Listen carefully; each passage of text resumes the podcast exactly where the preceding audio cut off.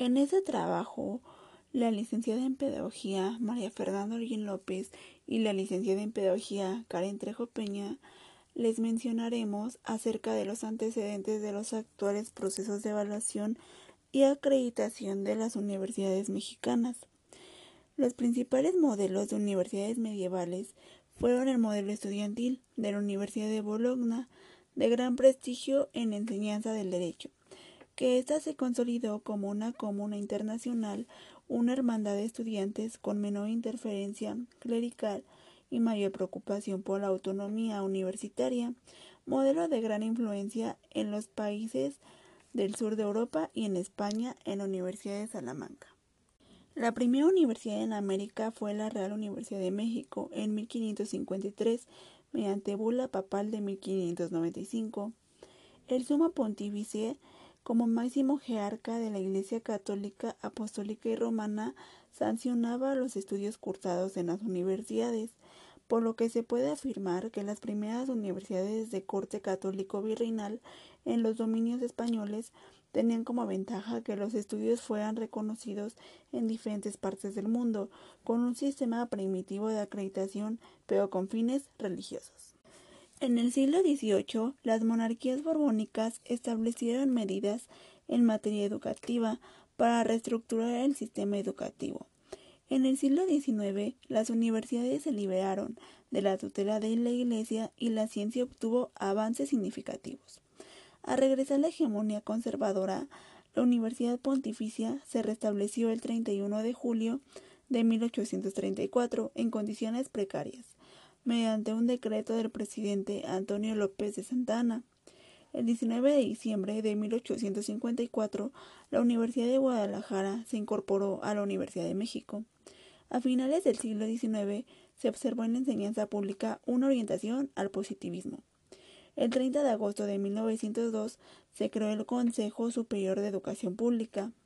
En la posrevolución se reabrieron diversas universidades, pretendiendo que prevaleciera la convivencia de todas las corrientes culturales siempre y cuando se ajustaran al artículo tercero de la Constitución Federal de 1900.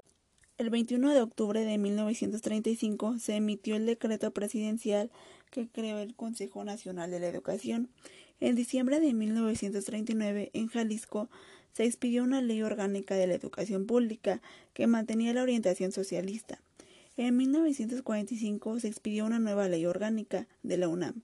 A finales de los 60, la NUYES recomendó la creación de carreras cortas y en la década de los 70 existía el discurso de reforma educativa. En 1972, la NUYES realizó un intento de evaluación en las universidades. En los conflictos en la UNAM de 1970 a 1972, las disputas de intereses y representaciones terminaron con la idea de comunidad universitaria. La intransigencia del sindicalismo obligó a González Casanova a renunciar a finales de 1972. En la Declaración de Puebla, Lanúyes denunció la tendencia de la burguesía de crear y consolidar universidades elitistas cuyo objeto era asegurar la formación de cuadrados de alto nivel, representantes directos del capital, Dicha declaración, originada por la reciente creación de escuelas y universidades como el Colegio de Bachilleres, fundado en el año de 1973. En enero de 1978, la Coordinación General de Educación se elevó a la categoría de Subsecretaría de Educación Superior e Investigación Científica. En el año de 1979 se creó la Coordinación Nacional para la Planeación de Educación Superior, para negociar las necesidades de este nivel. El PRONAPES se constituyó en el año de 1984, instrumento operativo de los planteamientos generales en el Plan Nacional de Desarrollo. En 1985 se crea en la Universidad de Guadalajara el Departamento de Investigación Científica y Superación Académica. El 23 de noviembre de 1989 el secretario de Educación Pública instaló la Comisión Nacional de Evaluación de la Educación Superior, CONAEVA, como una instancia de la COMPES. En el año de 1990 se creó el Fondo para la Modernización de la Educación Superior como alternativa de financiamiento público. La CONAEVA elaboró un documento para orientar los trabajos de evaluación de 1990.